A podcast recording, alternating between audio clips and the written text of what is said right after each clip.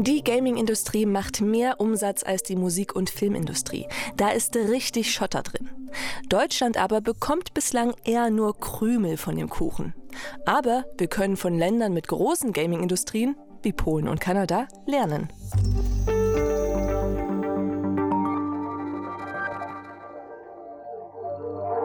Das Thema diesmal im Ideenimport, dem Auslandspodcast der Tagesschau. Wir schauen in andere Länder und versuchen uns da die ein oder andere Idee oder Lösung abzugucken. Zum Beispiel, wie baut man eine starke Gaming-Industrie auf? Ich bin Jessica Brautsch. Hi.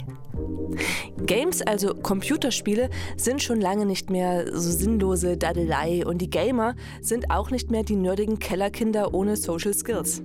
Ein Großteil der Gesellschaft weltweit zockt mittlerweile. Laut einer Erhebung aus der Branche von 2021 gibt es weltweit um die 2,7 Milliarden Spieler. Tendenz steigend. Über die Hälfte davon sollen Frauen sein. Und die Gaming-Industrie dürfte mittlerweile weit über 300 Milliarden US-Dollar schwer sein. In Deutschland hat die Industrie noch nicht so viel Power, wie sie haben könnte. Gründe dafür hat mir Felix Falk genannt. Der ist Geschäftsführer des Gameverbands der deutschen Gamesbranche. Die Standortbedingungen waren schlecht, die ändern sich zum Glück gerade. Vor ein paar Jahren hat die Bundesregierung ähm, eine Gamesförderung eingeführt, etwas, was ein ganz wichtiger Grundstein ist, gibt es in anderen Ländern zum Teil schon seit zehn Jahren. Aber das ist nicht das Einzige. Stattdessen müssen die Standortbedingungen insgesamt gut und besser werden. Da geht es um Unterstützung von Gründungen, da geht es um den Fachkräftemangel, da geht es um die Bewerbung des Stand Games-Standorts Standorts Deutschland. Also, die Situation ist nicht katastrophal in Deutschland, aber irgendwie könnte da die deutsche Gaming-Industrie mehr Wumms bekommen. So viel Wumms wie etwa in Polen. Das hat man vielleicht nicht so unbedingt auf dem Schirm, aber Polen hat ziemlich viele und vor allem erfolgreiche Entwicklerstudios, die weltweit mit großen und kleinen Titeln gute Erfolge gefeiert haben. Und aus Polen kommen auch richtige Blockbuster-Spiele, diese sogenannten AAA-Titel, etwa The Witcher. Das gibt es ja mittlerweile auch als Serie. Oder das lange erwartete und ja mit einigen Macken erschienene Cyberpunk 2077. Wie erkennst du deinen wahren Wert? Fuck. Im Tod. Stell dich ihm, blick ihm direkt ins Auge. Johnny, ich hab dich.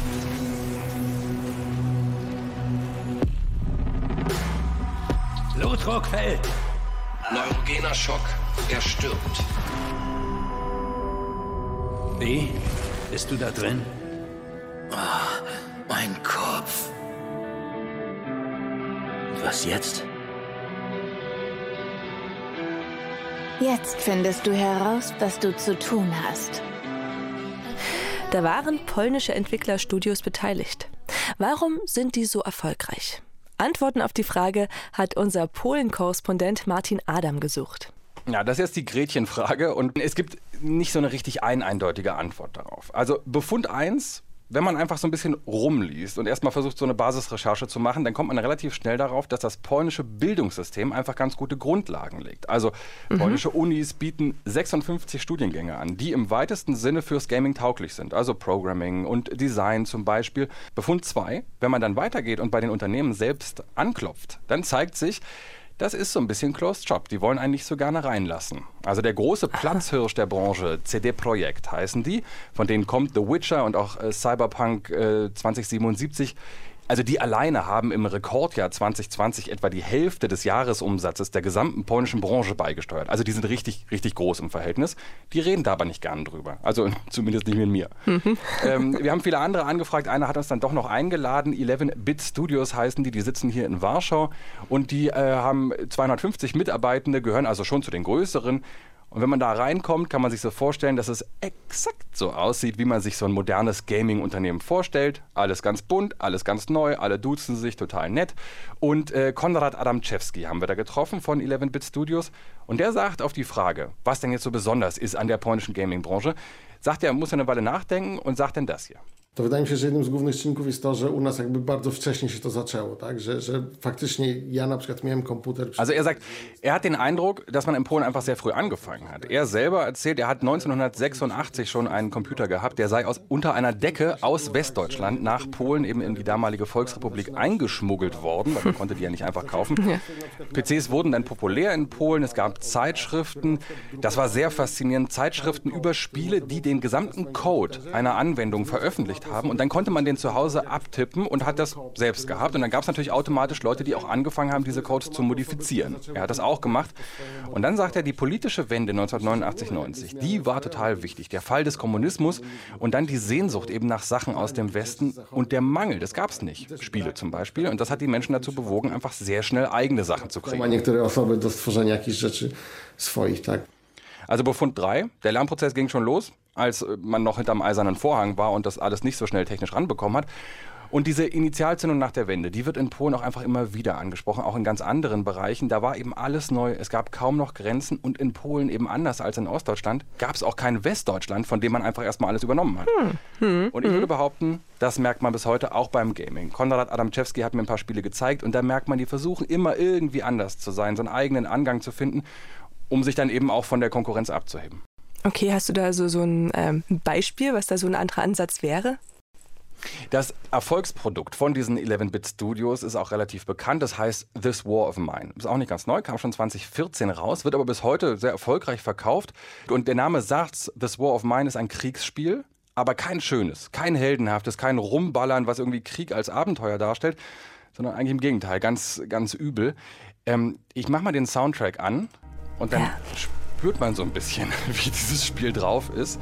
Es geht nämlich um Krieg aus der Perspektive von Zivilisten. Man befindet sich in einer fiktiven Stadt im Krieg, alles in schwarz-weiß, ganz wenig, ähm, also es gibt einzelne Farben, aber ganz blass und das ist eher wie so eine Bleistiftzeichnung und man muss da irgendwie versuchen zu überleben. Und das ist schlimm. Ich habe es gespielt, ich habe es ausprobiert und man wird da auf einmal mit so ganz großen moralischen Fragen konfrontiert. Klaue ich anderen Leuten das Essen, um selbst zu überleben? Wende ich vielleicht sogar Gewalt an? Oder sollte ich vielleicht besser auf Kooperation setzen? Dann werde ich aber vielleicht selbst ausgeraubt und vielleicht sogar umgebracht. Und so sind die Spiele bei mir dann immer zu Ende gegangen, okay. weil ich es nicht überlebt habe. Oh Mensch, ja. Und man hatte wirklich die ganze Zeit so ein überwältigendes Gefühl von Orientierungslosigkeit und ausgeliefert sein. Und das ist gewollt so und sehr erfolgreich, sagt äh, Konrad Adamczewski. Also er sagt, das war halt eine ungewöhnliche Idee, sich eben in die Zivilisten zu versetzen, diesen Krieg von der anderen Seite zu zeigen, nicht als Heldengeschichte. Und This War of Mine aber auch gezeigt, dass man kommerziellen Erfolg, sagt er, mit künstlerischem verbinden kann, denn das Spiel hat sich ziemlich schnell amortisiert. Also er sagt, soweit er sich erinnern kann, waren die Kosten für Produktion und Marketing nach nur zwei Tagen wieder drin. Er nennt das Meaningful Entertainment.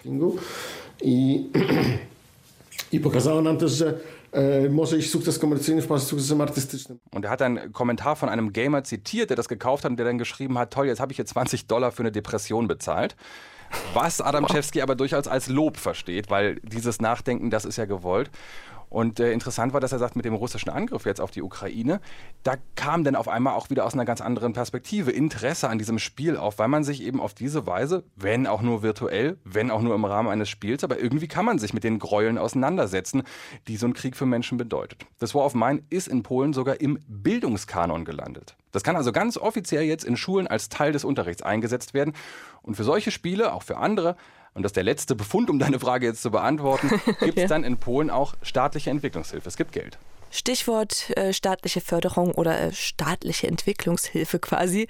Äh, da ist ja Deutschland erst relativ neu dabei. Wie kommt es denn, dass Polen da so viel weitergeht oder so anders daran geht? Ich würde sagen, der polnische Staat hat einfach relativ schnell erkannt, dass dieses vermeintliche Gedaddel, wo ja oft so auch so darauf herabgeschaut wird, dass das einfach ein richtig potenter Wirtschaftszweig ist. Also für Spieleentwicklung gibt es Förderprogramme, weil man kann damit Geld verdienen. Das sind dann zum Teil auch europäische Gelder, aber eben auch Gelder aus dem polnischen Wirtschaftsministerium und auch das wusste ich nicht, das fand ich überraschend, Gelder aus dem Kulturministerium. Wenn nämlich ein Spiel Elemente polnischer Kultur oder des Lebens in Polen irgendwie transportiert, dann kann es gefördert werden aus diesem Topf. Also 11-Bit Studios zum Beispiel arbeitet gerade an, an einem Rollenspiel, da geht es eigentlich um Dämonen, das hat mit Polen gar nichts zu tun, aber das spielt eben in Warschau, Anfang des 20. Jahrhunderts. The Witcher, du hast es schon angesprochen, basiert auf einer Romanreihe des polnischen Autors Andrzej Sapkowski aus den 90ern. Und die Spieleentwickler von Sundog, auch ein polnisches Unternehmen, arbeiten im Moment mit der polnischen Literatur-Nobelpreisträgerin Olga Tokarczuk zusammen. Da soll auf Grundlage eines ihrer Bücher ein Spiel entstehen. Und also polnische Politiker und Politikerinnen haben verstanden, dass man mit der Branche nicht nur Geld verdienen kann, sondern eben auch gleichzeitig Menschen dazu bringt, sich mit Polen als Kulturland so ein bisschen zumindest zu beschäftigen. Vielen Dank, Martin. Und es scheint ja, als würde die Förderung, die Polen in seine Games steckt, auch Früchte tragen. Generell scheint Gaming in Polen einfach ernster genommen zu werden. Das zeigt sich auch daran, dass die Studios dort einen einfacheren Zugang zu Kapital haben. Seit Oktober 2020 ist die Warschauer Börse weltweit sogar führend, was die Anzahl an gelisteten Gaming-Entwicklern angeht. Und noch eine Besonderheit hier, die Entwicklerstudios hier und die Mitarbeiter sind vor allem Polen und Polinnen. Nur die Verkäufe, die finden nur zu gut 2% in Polen statt, der Rest geht ins Ausland. Die meisten Spielerinnen und Spieler gibt es übrigens in Asien mit gut anderthalb Milliarden Spielern. Okay, da leben auch einfach sehr viele Menschen. Auf dem zweiten Platz mit 668 Millionen Gamern liegt dann Europa. Und dann kommt auf Platz 3 Südamerika und erst auf dem vierten Platz Nordamerika. Und das, obwohl die USA und Kanada zu den größten Game-Produzenten weltweit gehören.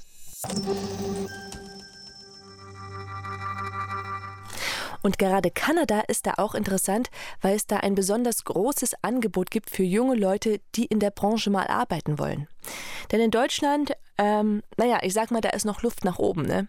Wer hier in die Game-Industrie einsteigen will, kann sich zum Beispiel über die Seite Game Campus informieren, wo man überall entsprechende Fächer studieren kann.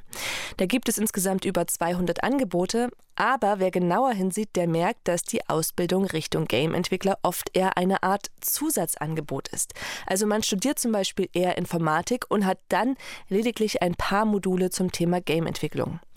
Aber eben nicht die volle und zielgerichtete Ausbildung. Wie anders da eine Ausbildung für die Games-Branche in Kanada aussehen kann, hat mir Antje Passenheim erzählt unsere Korrespondentin für Kanada. Die entscheidet sich enorm. Seit einigen Jahren tut sich nämlich ganz viel. Die Videospielindustrie in Kanada ist seit 2019 mächtig gewachsen, nämlich um 23 Prozent. Und diese Branche, die hat in jeden Winkel des Landes sich äh, gesetzt, von Neufundland und Labrador bis nach Vancouver. Und hunderte von Gemeinden profitieren von diesem Sektor auch mit Arbeitsplätzen. Und deshalb unterstützt die kanadische Regierung ihn auch so sehr bis hin ins Ausbildungssystem. Allein in der Provinz Ontario machen an fast 50 Hochschulen jedes Jahr rund 3000 Studierende ihren Abschluss in diesem Bereich, in diesem Bereich Spieleentwicklung. Und darüber habe ich auch mit einem Videogaming-Experten gesprochen, Pejman Mirzababai. Der ist Professor an der Ontario Tech University. There are loads of uh, organizations here ja, und er sagt, es äh, gibt in Kanada viele staatliche Organisationen, die die Videospielindustrie promoten, äh, die die Bedürfnisse der Entwickler vertreten und auch die der Studenten. Advocating for the developers' need. Uh, by developers, I also mean like, uh, you know, Well. Und so einen Studenten habe ich auch gesprochen. Das ist Sam, der studiert Spieleentwicklung und interaktive Medien an der eben an der Ontario Tech University auch. Er macht einen Master in IT im Hauptfach, aber eben äh, hat er Spieleentwicklung. Und Sam hat die Uni mit seiner Highschool damals besucht und er hat sofort Feuer gefangen, hat er mir erzählt. I got to see the um, Game Development Lab ja, er hat eben gesagt, dass er dieses Spieleentwicklungslabor an der Uni gesehen hat und hin und weg war von den ganzen coolen Sachen, die sie da gemacht haben. Und, und davon hat er eben auch viel erzählt. And I decided then pretty much that I really wanted to take a look at learning about game development. Also Spieleentwicklung ist das eine, was jetzt Sam so begeistert hat. Gibt es denn noch andere Studienfächer, die dann in diese Gaming-Industrie führen? Ja, absolut. Also das Ganze reicht über ganz viele Fächer. Auf der technischen Seite ist das natürlich Programmieren, Computerwissenschaft. Auf der künstlerischen Seite ist das äh, Kunst, äh, Animation. Und heute haben aber auch viele Spiele ja auch zum Beispiel einen historischen Hintergrund. Also spielt auch das Fach Geschichte mit rein. Und Sams Studium der Spieleentwicklung umfasst eben alle äh, Aspekte von Sounddesign, Programmieren, ähm, Inhalte für Spiele recherchieren. Das ist ganz wichtig, also den Content recherchieren. Und das Beste für ihn an, an seiner Uni ist, dass die Studi Studierenden da jedes Jahr in kleinen Teams ein Videospiel entwickeln. Und diese Spiele, die werden dann im April auf einer uni-internen Ausstellung gezeigt. Und da werden die Spiele dieser Studierenden schon mal auch promotet. Da wird auch schon vielleicht schon mal eine Firma drauf aufmerksam. Und Sam sagt, diese Spiele, die werden jedes Jahr komplexer, weil sie ja jedes Jahr wieder was dazulernen. Eins handelte zum Beispiel von einem Ritter, der in eine Burg eindringen musste, um den König abzusetzen. Eins seiner Spiele war ein Autorennen. Da hat sein Team fürs Design auch schon einen Preis gewonnen. Darauf ist er ganz besonders stolz. Und dieses Jahr hat, äh, hat das äh, Team eben wieder ein Spiel entwickelt. Ähm, Netware Interactive heißt sein Team und hat das Spiel NetMaze kreiert. Das ist äh, ein Shooter-Spiel, hat er erzählt. So it's kind of a multiplayer like shooter game. Um, you play as ja, ich habe ihn natürlich gefragt, ob die äh, keine Probleme damit haben, ähm, Shooting-Spiele zu entwickeln, auch auf einem Kontinent, auf dem es eben sehr viele Schießereien gibt und ob sie da keine, keine moralischen Probleme mit haben, solche Spiele zu entwickeln. Da sagt er, nee, das sei, äh, es sei aus Sicht der Studierenden nicht sehr gewalttätig und sie würden natürlich darauf achten, dass sie moralische Grundregeln einhalten. Auch die Professoren achten darauf. Aber eine richtige Zensur von den Lehrkörpern gibt's nicht und hätte aber noch keine Probleme gegeben mit den Contents dieser Videospiele. Ja gut, das, das ist nun ein Thema äh, für eine andere Folge, glaube ich, Shooter und die Auswirkungen. Aber was du, du erzählt hast, das erinnert ja fast ein bisschen ähm, an das, was wir von Kunsthochschulen hierzulande kennen, dass man einmal im Jahr so seine Arbeiten präsentiert. Und dann ist das ja so wahnsinnig umfangreich. Äh, Geschichte, IT, also auch Mathematik muss man irgendwie drauf haben. Fangen da die Studierenden alle bei Null an oder gibt es da eine Art Vorbildung in der Schule? Also die Schulen sind neuerdings, müssen wir sagen, im Allgemeinen sehr aufgeschlossen und setzen seit Jahren auch immer mehr Spiele im Unterricht ein. Das hat mir äh, dieser Professor Mirza Babai gesagt, mit dem ich gesprochen habe, der auch Schulen berät. Und heutzutage sagt er, würden mehr und mehr Computerspiele in Schulen eingesetzt, um, Lern um Lernstoff zu vermitteln.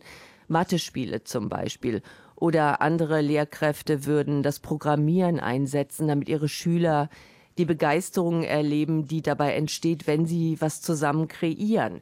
Und er sagt, im Vergleich von vor zehn Jahren kommen die Studierenden heute immer besser vorbereitet an die Uni und immer häufiger auch mit dem Ziel, ich will Videospiele entwickeln. Es klingt ja so, als würde in Kanada die Gaming-Branche ein bisschen ernster genommen werden als hier. Äh, wenn man in Deutschland seinen Eltern sagt, äh, ich gehe in die Gaming-Industrie, da werden die erstmal vielleicht nicht ganz so begeistert gucken, könnte ich mir vorstellen.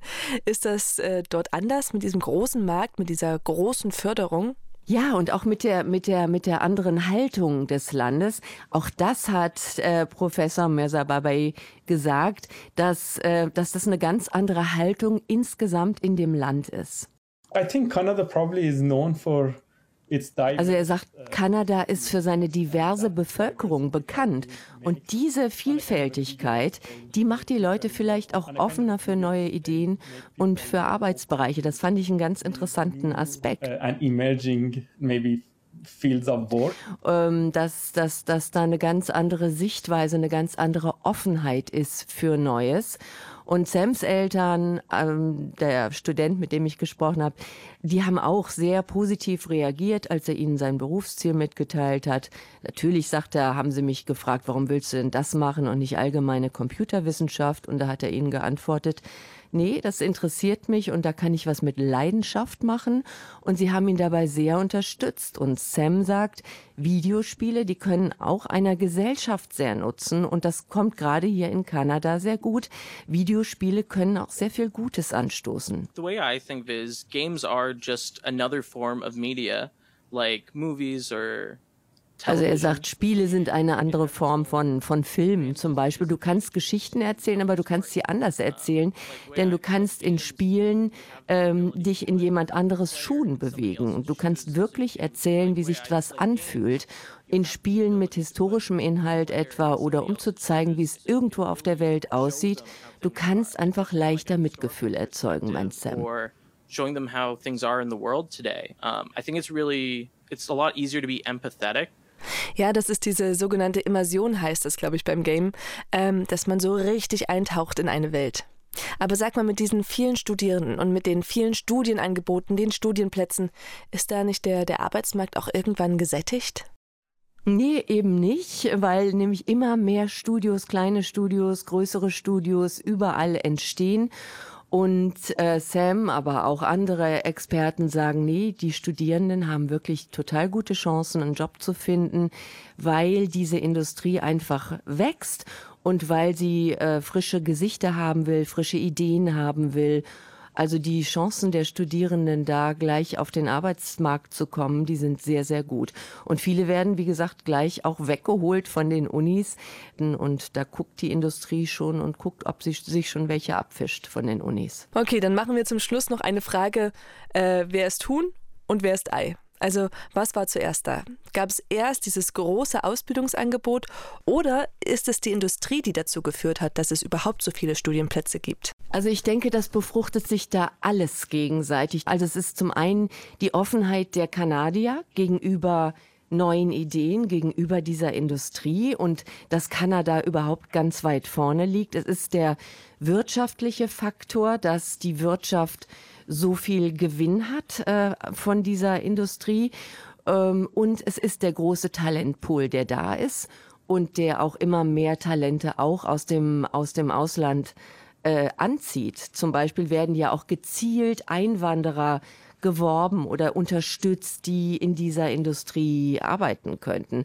Und es hängen Hunderttausende Arbeitsplätze direkt an der Spieleentwicklungsindustrie dran und große multinationale Unternehmen, die haben ihre Firmen schon äh, in Kanada ausgeweitet.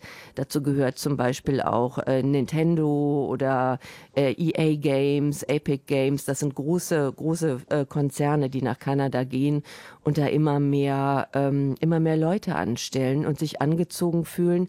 Und gerade weil eben auch Kanada an der Spitze von Forschung und Entwicklung neuer Technologien ist, die für diese Gaming-Industrie extrem wichtig sind. Irgendwoher muss ja kommen, dass Kanada auf Platz 3 der größten Gaming-Industrien liegt.